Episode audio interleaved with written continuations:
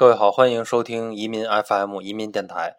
最近关于美国 EB 五配额用尽的消息在网上疯狂的传播，呃，很多申请人都打电话咨询美呃这个 EB 五排期的问题，大家呢都在担心会不会和加拿大一样，周期变得非常长，甚至会发生退案。其实呢，没有想象的那么恐怖。呃，我们先从字面上看啊，积压和排期。呃，还是两个不同的现象。加拿大出现积压的原因呢，是因为每个个案，呃，审理都比较复杂。呃，那些移民官呢，有时还会闹一下罢工，很多的案子基本上放在那里，可能几年都审不到，所以就造成了申请周期很长，最终还不确定是不是能够通过。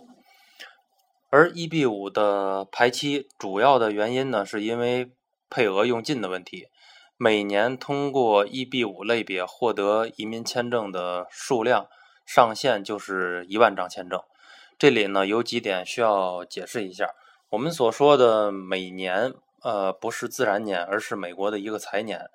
呃，美国的财年呢，就是从今年的十月一日到次年的九月三十日。所以今年配额用尽是从八月底开始，到十月一就可以继续发放签证了。受影响的呢，也就是这一个月的时间。但是根据现在的案件积压的情况啊，我们预计呢，真正的排期可能会出现在明年的五月份左右。第二点呢，是一万张签证，这里说的一万张，呃，并不是一万个家庭，而是一万个签证。呃，按照现在的一个呃，我们美国律师给出来的一个参数呢。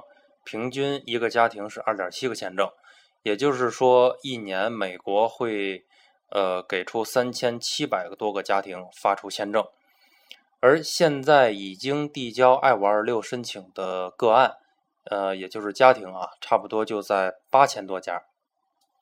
那有朋友可能就会说了，这个不还是积压吗？呃，周期肯定会拉长，但是这个和真正的积压还不太一样。呃，在流程上多少有一些不同。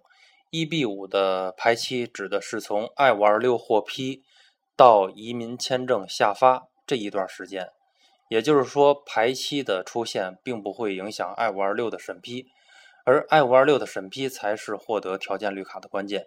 因为美国的面试不像加拿大那么复杂，就是对提供的材料呃做一个真实性的验证，只要通过体检。呃，后面基本上都不会出现什么问题，所以明年可能就会出现的情况是，申请人已经确定审批通过了，但是呢，还要再继续呃，在国内国内等待签证的下发，暂时还是不能登陆美国。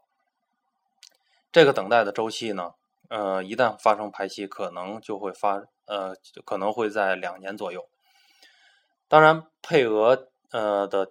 配额的调整呢也是有可能的啊，因为呃现在有一个说法呢，就是有可能一万张签证会改为一万个家庭，呃我们呢也会针对这个问题一直进行关注。如果您有什么问题想和我们交流，可以直接添加我们的微信账号“移民 FM” 英文全拼。好，今天先到这里，我们明天见。